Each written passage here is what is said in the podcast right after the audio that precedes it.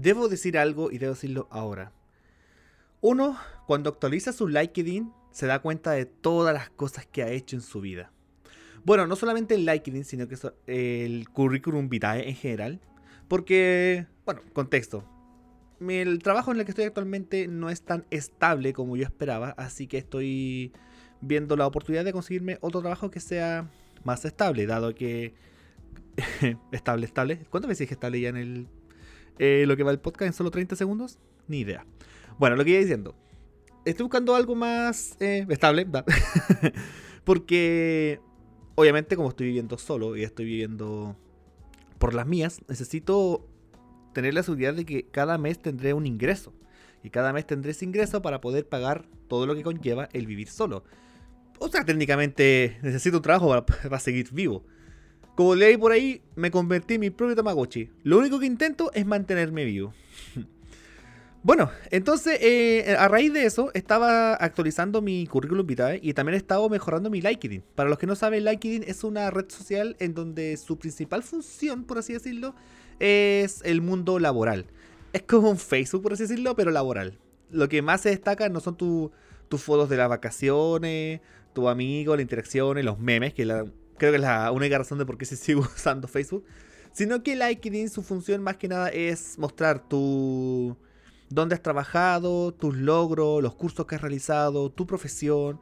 Es como un perfil, eh, técnicamente es un currículum vitae, pero en formato red social. La cosa es que yo he hecho currículum vitae desde que, obviamente, desde que empecé a trabajar.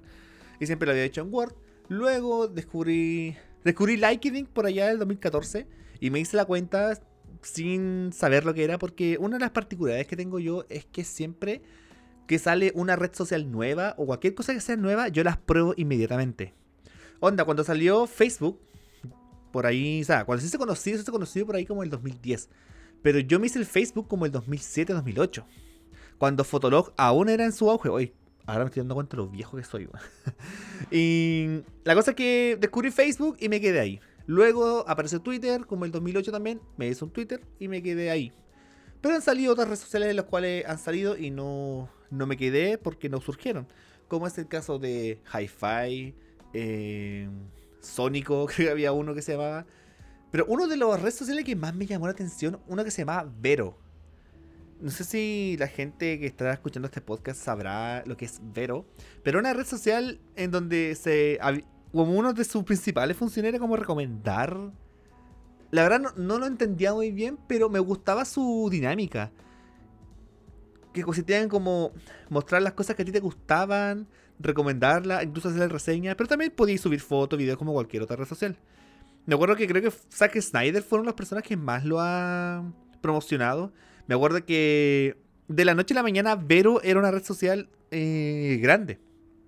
Eh, a nivel, en ese tiempo estaba Vine, me acuerdo, que también fue una social que probé en su momento. Eh, bueno, eso. Entonces, eh, LinkedIn me lo hice por allá como el 2014, creo, si no me equivoco. O el 2015. No lo recuerdo realmente muy bien. Pero sin entender lo que significaba LinkedIn. O sea, sabía que el concepto era mundo laboral. Pero como hasta ese momento solo había trabajado como en dos ocasiones en mi vida. No le tomé tanto asunto. Y tuve la cuenta ahí votada.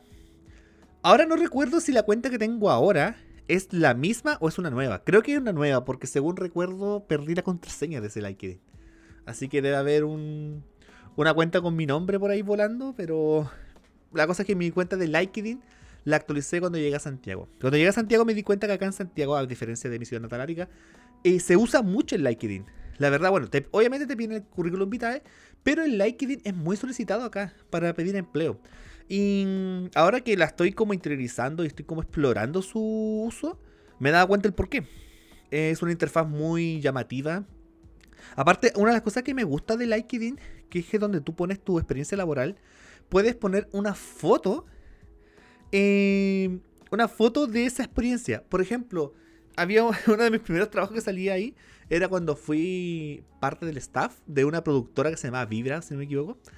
Eh, que era esa típica productora que estaba en el auge por allá en los tiempos del 2008, 9 y 10 ¿Dónde están las fiestas Pokémon, las fiestas 0%? ¿Se acuerdan, de las fiestas 0%? Esas fiestas donde empezaban como a las 8 de la noche y terminaban a las 12. Y era así mismo, 0% alcohol y solamente iban adolescentes. Era como... Fue una época muy rara en donde los menores de edad iban a discotecas. Bueno, la cosa que eh, estaba ese auge de, esa, de esas productoras. Y me acuerdo que em, en ese año se presentaba un cantante puertorriqueño que en ese momento era el cantante de moda. Que actualmente, por lo que se sigue haciendo canciones, pero ya no está en boca de todos. Que se llama Eloy. Eloy. Era un nene de género. Walde. Me acuerdo que hablaba como así, como, eh, como si tuviese la lista. Pa. Bueno, y ahí tenía. Y su canción más conocida en ese momento era Fuera del planeta y ya. Vendura. Bueno, no. ¿Cuál más canción tenía él? Vámonos, la noche está buena, papi te espera. ella se baña, se, buena, se maquilla, se vaguilla. No, tenía hartas canciones exitosas. ¿eh? Era de Creo que él era de Baby Records, que era la disquera de Zion. Oye, si hablamos de música, puedo hablar un buen montón de tiempo, pero no es el tema principal de este, de este capítulo. Ya llevo 100 minutos. Bueno, la cosa es que me acuerdo que yo estaba en las colonias de verano, por así decirlo, y la primera vez que yo estaba en las colonias de verano, y había un amigo que necesitaba vender esas preventas, porque tenía hartas, pero no tenía mucho contacto. Perdón, tome agua. Entonces, como yo tenía eh, varios conocidos que les gustaba, eh, por lo menos la canción Fuera del Planeta, yo le dije, mira, si quieres te ayudo. Así que ahí fue cuando me interioricé en ese mundo, porque yo me acuerdo que siempre le había hecho como el quite a, esa, a esos lugares, a esas como ambientes.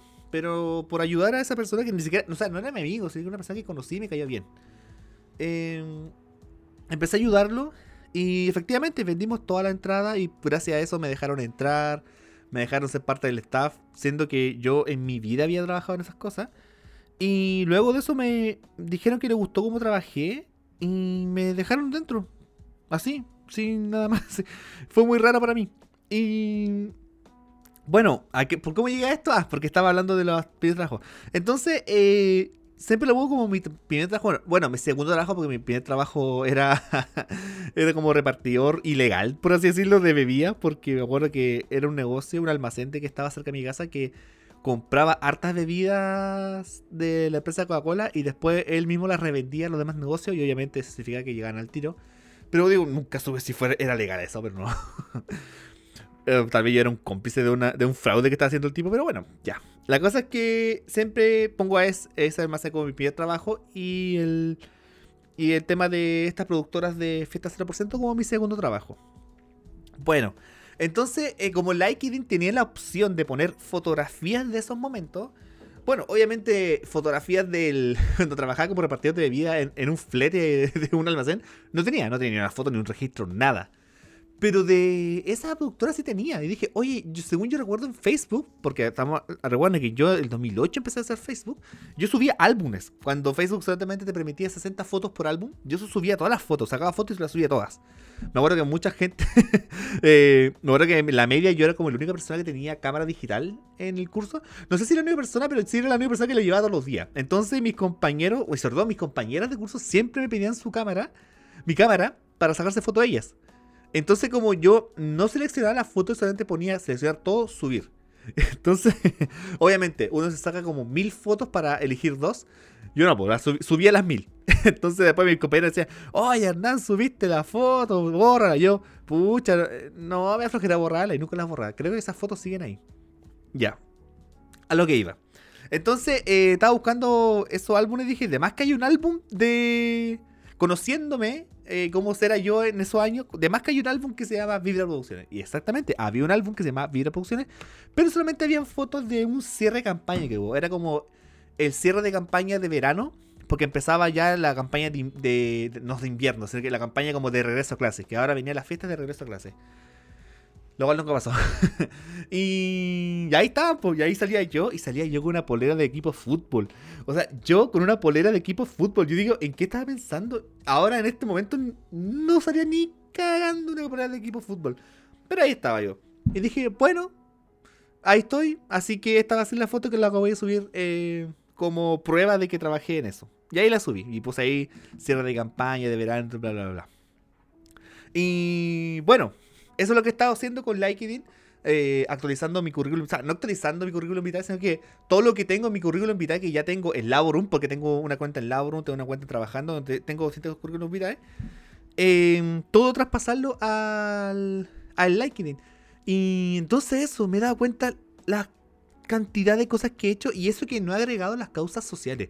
Porque tengo entendido que las causas sociales, onda, si tú has hecho un voluntariado, si has sido eh, dirigente de alguna organización, eso creo que tengo, entendido que también se pone en el currículum y nunca los he puesto.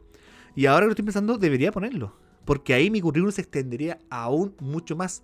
Y creo que también hay una especie de currículum artístico, que me acuerdo que una vez cuando yo trabajaba en un centro de, de cultura y arte, también me pidieron un currículum artístico y me dijeron que pusiera todas las cosas artísticas que yo he hecho. Y también me di cuenta que era harto. Es, ese momento me di cuenta que era harto. Y, y la mayoría eran solamente en los últimos dos años a la, a la hora de hacer ese currículum artístico. Entonces, si eso lo agrego a mi currículum de LinkedIn, se expandiría aún más.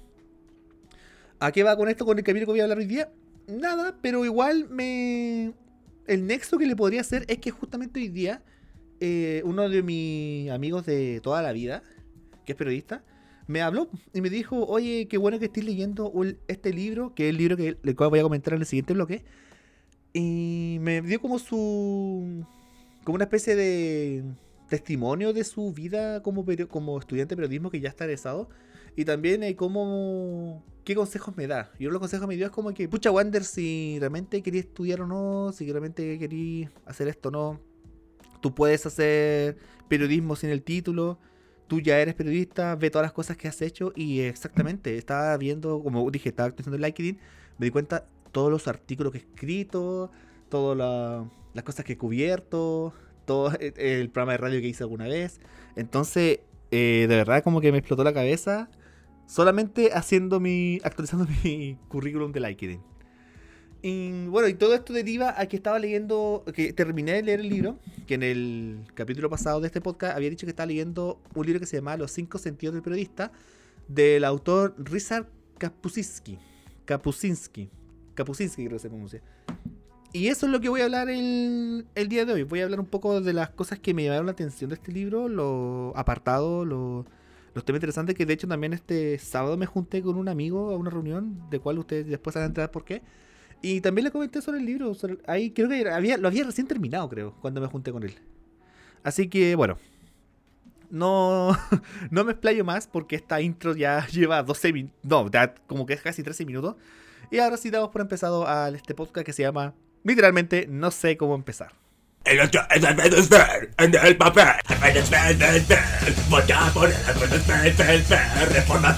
Hola, hola, hola, ¿cómo están oyentes del podcast? Yo soy Wanderpain y estás escuchando No sé cómo empezar. El podcast en donde simplemente nunca sé cómo empezar, nunca sé cómo iniciar esta conversación, pero simplemente la inicio. Y hablando de iniciar cosas, bueno, vamos a iniciar hablando sobre el libro que les mencioné el capítulo pasado. Para los que no escuchan el capítulo pasado, el capítulo pasado más que nada era una especie de popurrí, de una mezcla de muchas cosas. Realmente era yo presentándome y dándole idea de cómo es la dinámica de este podcast. Y entre todo eso mencioné que estaba leyendo un libro de, de un famoso periodista que ya falleció hace... ¿Cuándo falleció? No, la verdad no me acuerdo. que se llama Richard Kapusinski. Kapusinski. Kapusinski. Me hace acordar un poco a John Krasinski. Ese actor de The Office. Pero bueno, este es el libro que se llama Los cinco sentidos del periodista. Entre paréntesis, estar, ver, oír, compartir, pensar. Bueno, este libro es una, una charla que él hizo en la en Argentina, creo que fue una, una convención sobre la, la, nueva escuela de periodismo, una, una especie de colegio de periodistas que a nivel latinoamericano, que según tengo entendido fue fundado por García Márquez. En realidad no estoy tan seguro. Eh, bueno, igual puedo leer lo que dice acá el, la contraportada. Dice, Risa Kapusinski, nacido en 1972, es considerado uno de los más grandes reporteros del mundo. Se graduó a los 19 años como historiador de la Universidad de Varsovia, pero reclutado para el oficio por su fama de poeta hábil con las palabras. O sea que realmente él es un poeta que se pasó a ser periodista. Eh, déjame leer. Dice que la... Mm, en 1974, por iniciativa de periodista García García Márquez. Eh, Ah, bueno. Hágase que esto es una charla que hizo como taller de periodismo iberoamericano. El volumen inicia en la colección del nuevo periodismo dirigida por Tomás Eloy Martínez. Bueno, como iba diciendo, esto, técnicamente todo este libro es una charla, es todo lo que él dijo en ese taller. Ah, yo creo que todos ustedes alguna vez han tenido un taller donde alguien habla y sobre algún tema específico. Bueno, alguien lo transcribió, yo creo que obviamente con la creación de él, y después fue publicado como libro. Porque de hecho está dividido en cuatro partes, en donde el primero es la... En donde habla sobre el oficio del periodismo, luego habla de los medios periodísticos, después se refiere al nuevo periodismo, y finaliza con la globalización, cómo ha sido su efecto. Y la parte 5 se llama Las preguntas del taller, en donde, como después de un taller, siempre se siente como ese, ese, esa instancia para preguntarle cosas al expositor. Bueno, ahí están las preguntas más destacadas, divididas también por temática, y la respuesta de este periodista. Bueno, eh, quiero hablar más que nada de las cosas que me llamaron la atención y también lo puedo complementar con el curso que también estaba haciendo en el Google Activate. Que Google Activate es una plataforma donde se hacen cursos online y en uno de esos cursos está el curso de formación personal y uno de esos apartados o módulos era sobre las comunicaciones. Y lo había mencionado también en el capítulo anterior, en donde mencionaba de que las noticias y la información antes era de manera lineal y ahora está la comunicación 2.0 que es más recíproca. Porque antes la noticia se emitía y el receptor simplemente la recibía, la leía y listo. Ahora no. Ahora el emisor entrega la noticia, el receptor la recibe, pero luego el receptor puede opinar sobre la sobre la noticia y genera contenido, genera un feedback. Que eso era algo que no se daba en los el periodismo de antes. Y eso fue un tema interesante que me llamó la atención porque efectivamente muchos de los contenidos que se crean en internet van en base a noticias, a noticias, noticias. Mucho, si ustedes se dan cuenta, eh, por ejemplo, alguien lanza una una película, antes simplemente se opinaba entre amigos y estaban los críticos que podíamos ver la columna de cine y espectáculos del, del periódico. Ahora no, ahora hay canales de YouTube eh, o podcasts que se dedican a, a evaluar las películas y... Y no solo eso, y si se dan cuenta, ya, hagamos cuenta, salió la película, un canal de YouTube de crítica la, la critica y luego en los comentarios alguien comenta sobre eso y también genera más contenido y a veces esos, comentarios son respondidos por otros videos, entonces es una... Ya las comunicaciones y las noticias no son lineales, ahora son técnicamente no sé si decir circulares o redes o telaraña, pero ya la información se mueve de un lado a otro y cada información genera, no sé, tres contenidos más y esos tres contenidos generan diez contenidos más, entonces es una locura, no tanto locura, pero fue algo que me llamó demasiado la atención y eso igual lo puedo comentar con todo lo que leí. Una de las cosas que más me llamó la atención sobre este libro, que fue en la parte 2, donde hablaba de los medios, en donde él eh, hablaba sobre las oficinas de poder en donde dice que ahora el gran poder son los medios. Y voy a intentar citar lo que decía, porque lo tomé acá en un apartado, donde dice, actualmente el poder está en manos de quien posea un estudio de televisión, un diario o una revista. En el mundo contemporáneo, tener medios de comunicación significa tener poder. Eh, comillas, voy a darle mejor énfasis a eso de tener medios de comunicación significa tener poder. Porque dense cuenta, eh, cuando hay elecciones, cuando hay opinión, cuando hay lo que sea, siempre la persona busca los medios de comunicación. Ya no se busca como, eh, no sé, volantear en las calles, como que eso ya no se ve tanto. Bueno, o sea, la gente volantea en las calles más que nada cuando quiere promocionar un, determinado producto, pero cuando se trata de ideología o de elecciones, Claro que existen, pero realmente el verdadero énfasis, el verdadero foco que ocupan los, los, las personas que quieren ostentar un poder es las comunicaciones. Y sí, bueno, esta charla fue hecha en el 2005, el año que técnicamente está recién haciendo YouTube. O sea, háganse la idea de que en ese año el Internet no es para nada lo que es ahora. Ahora el Internet es totalmente distinto. Entonces, obviamente, él habla de televisión, diario, revista. Siento que las revistas técnicamente ya no existen. Eh, Ahora lo que es el verdadero medio de comunicación son las redes sociales. Eso lo tenemos más que claro. Bueno, ya lo dije en la introducción cómo me estaba actualizando el LinkedIn porque está siendo muy solicitado, pero también estamos hablando de Instagram, de TikTok. Dense cuenta, o sea, solamente se cuenta de que de que lo, el los presidentes tienen su Twitter. Twitter antes siempre era como el lugar más serio, pero ahora hay Instagram. O sea, ahora contestan preguntas.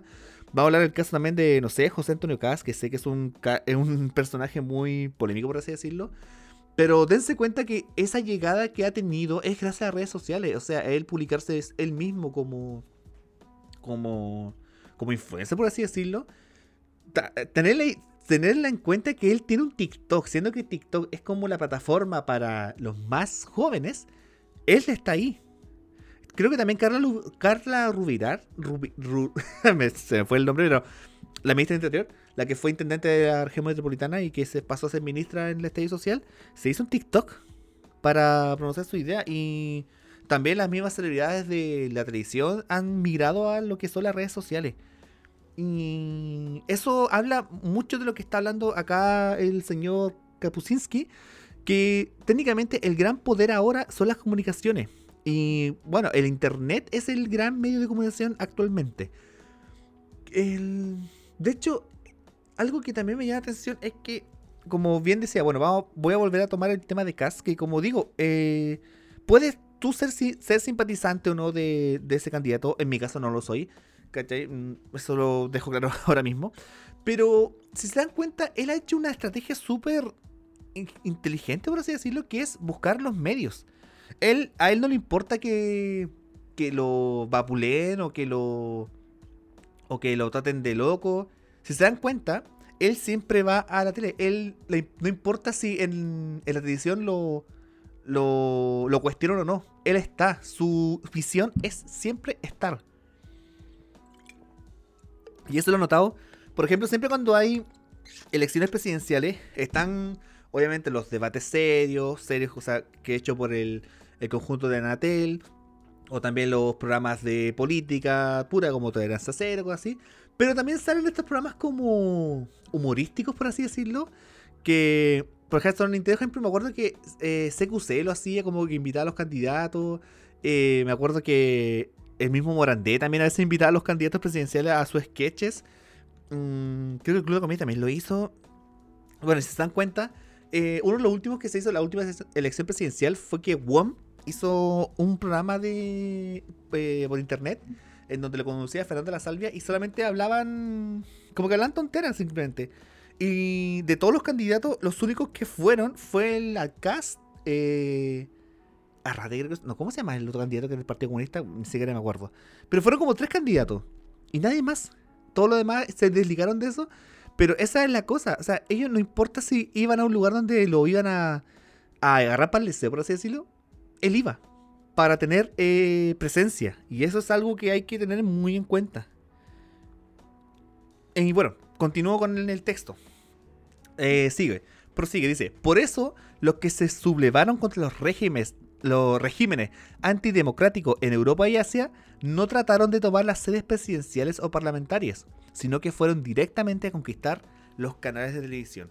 Que ahora se puede ver que ahora los partidos políticos y estas cosas, eh, nunca, ya no buscan como tener esa imagen de, de, oh, venimos a poner orden, sino que, oye, vamos a generarle contenidos porque somos buenos, hola.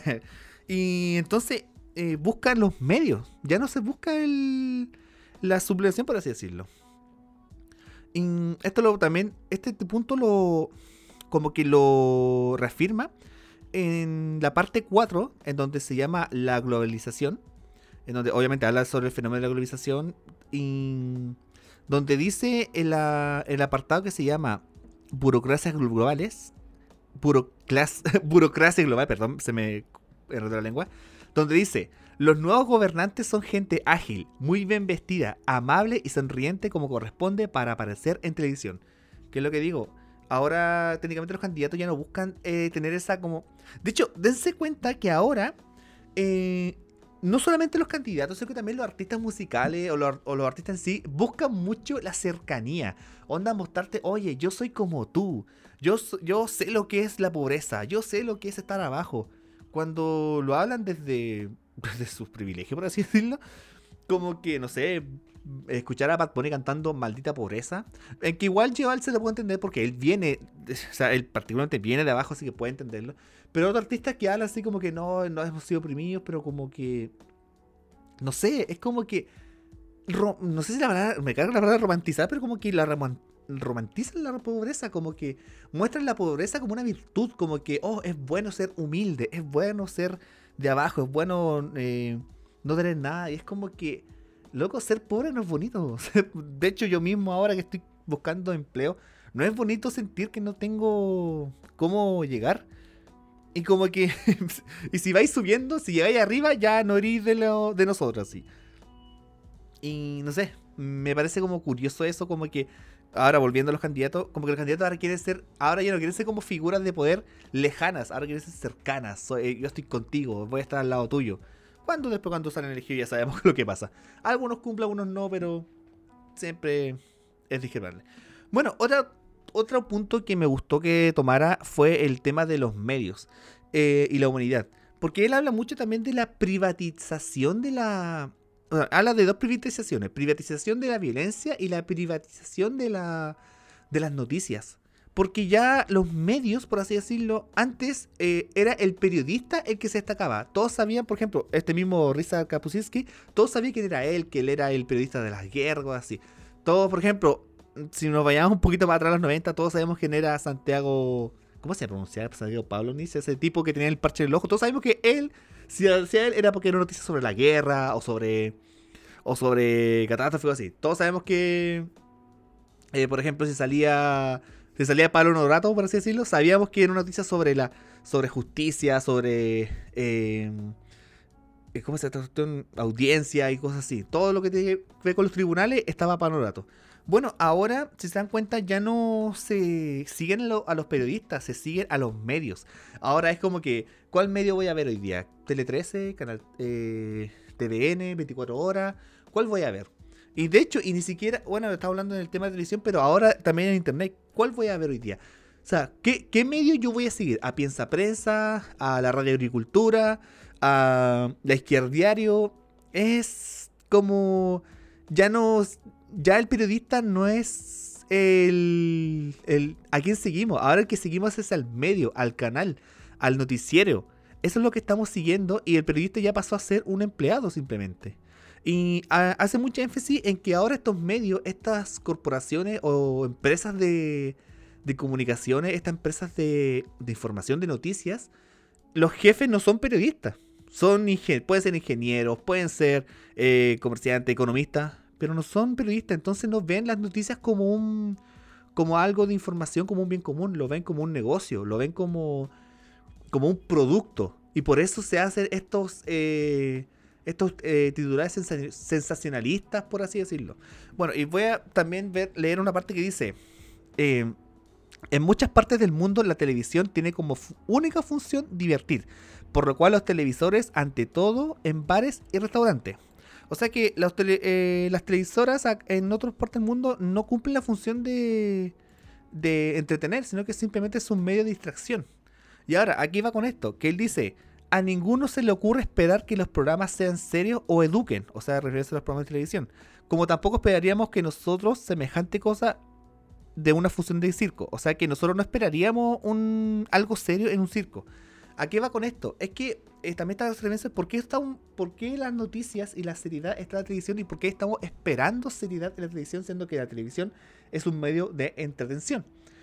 Ahora, también igual se me hizo ruido el saber ¿para qué nació la televisión en un primer lugar? ¿La televisión nació para entretener o nació para comunicar? Ese es un tema que no he ahondado en este momento, lo intenté buscar, pero solamente me salía qué es televisión y esas cosas, pero no me salía como la razón del por qué nació.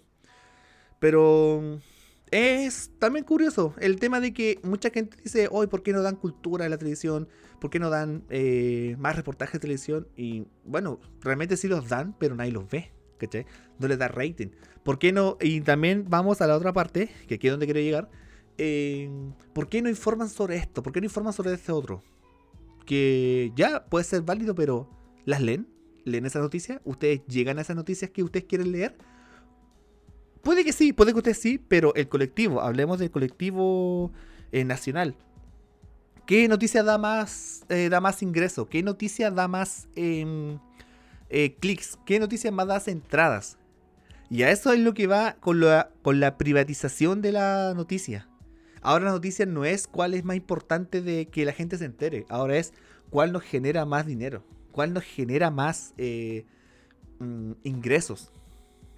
Entonces, em, y aparte, tenemos que tener en cuenta que todo lo las noticias son inmediatas, tienen que ser ahora ya. O sea, quiero la noticia ya y quiero visitas ahora ya y no y no se dan el tiempo de investigarlo. Que eso es lo que también está diciendo Risa Kapuscinski en este apartado, en donde menciona de que ya no les dan tiempo a los periodistas a investigar. Es como que, por favor, dame una noticia y la quiero ahora. De hecho, menciona que en un momento él estaba viendo a, una persona grabando un, un choque entre estudiante y policía y él le preguntaba, ¿qué está pasando? Y él dice, no sé qué está pasando, solamente me dijeron que grabara esto y allá en los medios van a saber qué hacer con estas imágenes. O sea, eso es lo que es lo que se hace ahora. También decía en una parte, eh, que decía, yo puedo ver en la televisión eh, un tanque andando, pero no sé hacia dónde va el tanque, por qué está el tanque ahí, de quién es ese tanque, solamente veo un tanque ahí y esa es toda la información que recibo.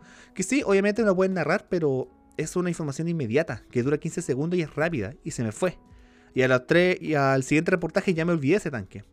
Dice que eh, esa también es la lo que se ha perdido, eh, lo, que es, eh, lo que son los periódicos versus la televisión, y ahora podemos hablar de, también del internet en donde antes en el periódico tú leías la noticia y si algo no lo entendías o algo necesitaba un poquito más de investigación, lo podrías releer, por así decirlo. Ahora, en el tema de la televisión, en esos tiempos, no se podía, porque obviamente no existía la opción de grabar, de resubir la noticia. Entonces se te pasaba la noticia. Y si, y si te distrajiste por unos tres segundos, perdiste. Ya hay cosas que no te van a volver. Ahora, obviamente, con el tema de internet se puede hacer, pero también tenemos que tener en cuenta, y esto también lo quiero complementar con el curso que yo hice, que decía que en las redes sociales todas las comunicaciones, todo lo que se expone tiene que ser directo y conciso. Ojalá no explayarte tanto, ojalá que no haya mucho texto, como dice el meme, porque no te lo van a leer. Entonces eso significa que tienes que resumir lo más posible la noticia. Y eso es eh, escandaloso porque em, ustedes ya saben, la gente se queda con el titular. Muchas veces leen el titular y comentan en base al titular. Y no hace la noticia. ¿Y qué hace? ¿Y qué ocurre eso? Ocurre que, el, eh, como decía un canal de YouTube que veo que se llama La Zona Cero, que habla de las fake news, a los medios les, conviene esto, porque en base a la emocionalidad de la persona, es que la gente empieza a comentar. Con, por ejemplo, cuando salen los típicos, así será lo... Eh, no sé, hace poco, lo, más sonado, que fue la cancelación de Pepe Le Pew, tomaron una frase de un columnista de New York, y tomaron una noticia que ya estaba, que tenía meses. Bueno, el columnista de New York decía que Pepe eh, fomentaba la cultura, el, el rape culture. Y, el, y había otra noticia donde decían que una escena de Pepe Le Pew ya no iba porque no aportaba la trama. Juntaron esas dos noticias, hicieron una bomba. ¿Me entienden? Entonces, con eso, las personas obviamente empezaron a comentar que la generación de cristal, bla, bla, bla. ¿Y qué generó eso? Generó hartos clics a la noticia, hartas compartidas a la noticia, harto difusión a la noticia, en una noticia que técnicamente no era, no sé si decir falsa, pero era imprecisa o era engañosa. Entonces, ahí volvemos a lo mismo. Las noticias eh, y la información técnicamente son eh, bienes de ingreso, bienes privados. O sea, no, ya no es, ya su función no es informar. La función es generar ingresos. Y eso es parte de la globalización. Bueno, en la parte 4 de la globalización, eh, ahí la de la privatización de la, de la, de la información. bueno, en las preguntas del taller, él también menciona algo que es la autocensura. Que la autocensura, o sea, habla de la censura en sí, pero después habla, dice que ya, está bien, los medios tienden a censurarte porque tú puedes ir con una noticia y los medios dicen, ¿sabes qué? Esto no va a pesar de que hayas puesto todo el cultura en esa noticia, esto no va. ¿Por qué? Porque ustedes ya saben, los medios están controlados por otras personas. Otras personas que no necesariamente son periodistas. Otras personas que no quieren. Que, saben que el periodismo es un poder. Que las comunicaciones son un poder. Igual no me estoy poniendo conspiranoico, es algo que se sabe. Entonces, se habla también de que el periodista ha llegado al punto de que ya no comunica todo lo que quiere comunicar. Porque ya más que, que el medio lo censure, el mismo periodista se autocensura. Onda que el mismo periodista dice, pucha, ¿para qué voy a hablar de esto si no me lo van a publicar? ¿Para qué voy a decir esto si no lo, si lo van a cortar? ¿Para qué voy a informar sobre esto si no lo van a aprobar? Entonces llega un punto en que no solo eh, es el medio el que te, censura, sino que uno mismo se va autocensurando, entonces autolimitándose a su a sus opiniones o a su información. O sea, tal vez cuántas noticias no vimos y no porque y no porque el medio en sí lo, lo dijo no esto no va, sino porque el propio periodista dijo no vale la pena, no vale la pena luchar por esto, no vale la pena eh, publicar esto porque sé que no, no aparecerá. Y si no aparece en el, no sé, pues, en el, como publicado, no tendré ingreso. Entonces, esa, ese tema de la autocensura me, me causó mucho ruido porque también pasa mucho con las figuras públicas que prácticamente cuidan demasiado lo que van a decir, pero demasiado, como que cada error, un mínimo error, deja una explosión inmediata en las redes sociales. Y por último, eh, en el tema de, los dilemas, él hablaba de que... Eh, ¿Qué pasaba con la objetividad en los medios? Porque como dije, los medios técnicamente ya, los más grandes sobre todo, están controlados por otras personas que no son periodistas. Y él decía que había dos escuelas de periodismo, que está la anglosajona y la europea continental. Que la anglosajona, la primera, es, es la que ve el periodismo como un cuarto poder, que su fuerza es la objetividad y narrar los hechos tal como ocurrieron. Pero la segunda escuela, la escuela de la Europa continental, ve la prensa como un actor en la lucha política. No esconden, y, no, y eso es lo, esto es lo más curioso, que este, esta escuela de periodismo, de periodismo europeo continental, no esconde el hecho de que no son independientes. O sea, ellos abiertamente muestran que son una, un medio, eh, un medio que nació de un partido político, por así decirlo. Que de hecho al contrario, su fuerza es representada en defensa a un ideal, una causa. Y esto eh, también va de la mano en lo que, lo que decimos que cuando, una persona dice, oh, la mayoría dije, dijo esto y estamos de acuerdo porque la mayoría lo dice, a veces se han puesto a pensar que realmente no es la mayoría, sino que es, es tu entorno el que lo dice. Porque al fin y al cabo, en las redes sociales existe lo que es el algoritmo, que te muestra lo que te interesa ver. Entonces tú escuchas lo que tú quieres escuchar y lo que no te gusta, tú simplemente lo das, a su lado. Y ese es un tema increíble porque entonces estos medios que son abiertamente de un lado, como la izquierdiario, que es un que su nombre lo dice, es un medio abiertamente izquierdista. El Piensa si no me equivoco, eh, el Dínamo, Gamba. O sea, esos medios que son abiertamente de un sector político o de un ideal político y también está el otro como la radio agricultura. Todos sabemos que la radio agricultura es terrible del otro lado del fascismo. Entonces, como que em, uno se da cuenta que ya siga esos medios porque les rectifican lo que uno piensa. Y ese es un tema complicado porque ya em, no escuchamos al otro porque nuestro, mm, no sé, nuestro ideal, por así decirlo, no nos permite escuchar. O solamente me enfrasco, me, me quedo en este lugar y no saldré de aquí porque aquí por lo menos todo lo que yo digo eh, lo, escucho de vuelta. y no estoy ni ahí si allá en otro lado hay, una buena idea o no. Yo me quedo acá. Y, y obviamente no estoy hablando de que solamente la izquierda así o solamente la derecha así. Estoy hablando por ambos lados. Ambos lados son iguales. Y anda tú estar al medio porque estos dos te gatan a ti. Entonces, eh, este libro realmente a pesar de ser escrito en el 2005, a pesar de que esto haya sido una fecha del 2005, me, pareció súper atemporal. Onda, una... Eh, me pareció muy predictivo, por así decirlo. O sea, predijo muchas cosas. Porque obviamente no he hecho... Un, esto no es un ensayo, simplemente un comentario del libro. Pero siento que se pudo sacar mucho. O sea, se me hizo sentido tantas cosas como una persona pudo predecir y hacer ser un visionario, un visión o la palabra, visionario, visionario, vision, eh, un predictivo. Hizo una predicción tan elocuente en lo que está pasando hoy en día. Y estaba hablando 2005, en el año que nació YouTube, en el año que el internet era totalmente distinto.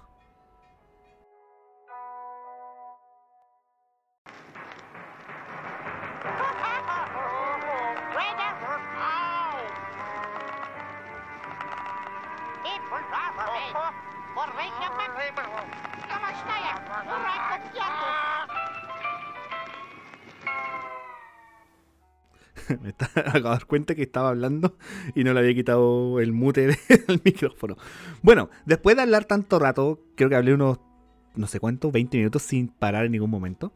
Y sin darme respiro, ahora fui a tomar agua porque está sequísimo. Bueno, en, esta, en este apartado la idea era como recomendar algo. Pero bueno, obviamente mi recomendación del día de hoy es el libro Los cinco sentidos del periodista. Y más que nada el libro es también investigar un poco sobre Richard Kampusinski, o sea, ver su todo lo que ha sido su vida en base al periodismo. Bueno, este esta persona lamentablemente ya falleció, como digo, no, no recuerdo muy bien en qué año falleció, porque la publicación de este libro fue publicado cuando él seguía con vida. Pero ver un poco más su obra y su vida. Él es un periodista que siempre estuvo en terreno, por así decirlo. como dije, siempre está como el enviado especial, por así decirlo. Bueno, él siempre fue él. Él siempre vivió en guerras, en dictaduras, pero no porque. No porque eh, él vivió una. Bueno, sí vivió una dictadura cuando él era niño. Pero él iba a las guerras. Él iba a las. a, a estas guerras, estas dictaduras para informar. Simplemente para eh, vivir lo que se vivía ahí y en base a eso informarlo. Por eso él hacía mucho hincapié a lo que era dar tiempo para poder publicar algo, porque él no le gustaba como publicar algo. siempre, en una de las frases que me llamó la atención de ese libro, decía, por cada página, 100 hojas leídas.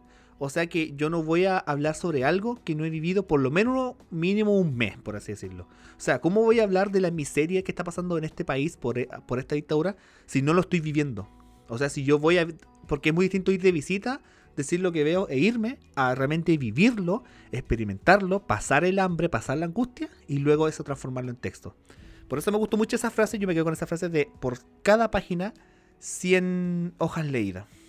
Entonces, esa es mi recomendación y también creo que para comentar un poco el tema del algoritmo, en donde también se menciona lo que es eh, informarte por los medios que tú quieres escuchar y informarte de los, de los lados que tú quieres escuchar. O sea, em, escuchar que tú tienes la razón, por así decirlo. O no cuestionarte nada. Te recomiendo, le recomiendo, no me gusta hablar como segunda persona, en primera persona en un podcast. Recomiendo el documental que, bueno, fue muy conocido, muy comentado el año pasado, que es El dilema de las redes sociales, donde habla mucho sobre todo sobre el algoritmo. Onda, cómo el algoritmo te presenta lo que tú quieres ver.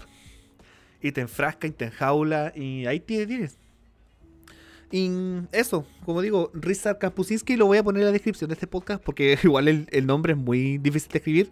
Bueno, igual se lo pueden deletrear si quieren. R-Y-S-Z-A-R-D, espacio, K-A-P-U-S, acento en la S, C-I-N, acento en la N, S-K-I. Rizar Kampusinski. Entonces, bueno, él tiene más libros que, por ejemplo, está La Guerra del Fútbol, eh, está ese que en, el libro del Emperador los cínicos no sirven para este oficio. Pero esos libros no se los voy a recomendar porque no los he leído, así que no voy a recomendar cosas que no he visto ni leído. pero más que nada estaba leyendo un poco la biografía de él y me parece sumamente arriesgado lo que él hacía. Y me gusta también que él dice, yo no hacía esto por gusto a la guerra, o sea, yo, él no hacía estas cosas porque le gustaba la violencia. Él lo hacía porque él tenía esa necesidad de decir, bueno, tengo que informar sobre esto, tengo que hablar sobre esto. Y para hablar sobre esto tengo que estar ahí. Así que eso, yo creo que mi conclusión a esto es simplemente eh, eh, lean noticias, pero veanla como que tengan en cuenta de que la noticia que usted está leyendo viene de un medio. ¿Quién, quién es el dueño de ese medio, por así decirlo? ¿A qué público apunta? Y no es, no frascarte. O sea, eso es lo que mi consejo más grande. Pero obviamente, ustedes síganlo o no síganlo. O sea, ustedes pueden hacer lo que quieran. Pero el llamado es a no frascarnos. O sea, no escuchar lo que queremos escuchar. Como, de hecho, creo que hay una canción de Shakira que dice: No hay ciego peor que el que no quiere ver. O, y creo que también hay una canción de Daniel Central que se llama eh, La verdad es esa que aquella que no quieres escuchar cité a Shakira en, en un podcast sobre comunicaciones. Pero eso, o sea, em, para tener una visión más macro de las situaciones que están aconteciendo, siempre es bueno informarte por ambos lados. O sea, si te vas a indignar por algo, no te indignas por... Mejor indignarte desde la fuente que indignarte desde lo que te contó eh, la fuente que tú quieres escuchar. Creo que no lo expliqué bien, pero es mejor indignarte de lo que hace el gobierno porque los escuchaste del mismo gobierno a que indignarte lo que hace el gobierno por escucharlo de lo que alguien te contó que lo que dijo el gobierno. Así que eso, chicos. Eh, si han escuchado el podcast acá, lo agradezco bastante. Vamos, eh, en los próximos capítulos vamos a estar hablando también de, no sé, documentales que vaya viendo o simplemente cosas que me vayan pasando en la vida. Realmente este podcast no tiene una intención más que yo hablar y exponer mis ideas y cansar mi lengua mientras me seco, me, seco entero porque realmente hablo, hablo, hablo, hablo y me olvido tomar agua, por así decirlo. Hay unas pausas por ahí que soy yo bebiendo un poco de líquido para poder seguir hablando. Obviamente, entre más vayan pasando los podcasts, va a estar un poquito más ordenados, un poquito más eh, elaborados, por así decirlo. Ya se van a dar cuenta cuando este pod vaya cambiando. Pero eso, chicos. Y como dije, como no sé cómo empezar, a veces no sé cómo terminar, pero creo que ya es hora de finalizar. Estoy escuchando cacerolas afuera del departamento. Parece que hay una protesta. En este momento no sé de qué. No sé si es por el por ese retiro del 10%, no sé si es por el profe que van a condenar por 10 años, por romper un torniquete, lo cual lo encuentro una estupidez, pero... Ah, este país. Hoy supieron que en Calama vacunaron a personas con vacunas de perro. De verdad, no me, mm, es chistoso que no me sorprenda. Pero ya, ¿qué le vamos a hacer? Bueno chicos, gracias por escuchar, gracias por estar acá. Espero que la hayan pasado bien, espero que, que se haya entendido todo lo que he intentado decir. Todo esto tiene una pauta, unos uno, apuntes, pero al fin y al cabo todo lo que estoy hablando es técnicamente improvisado. Pero intentaré cada vez ir mejorando esto. Que estén muy bien, que pasen unos bonitos días y nos vemos, o sea, nos escuchamos en una próxima ocasión. Adiós.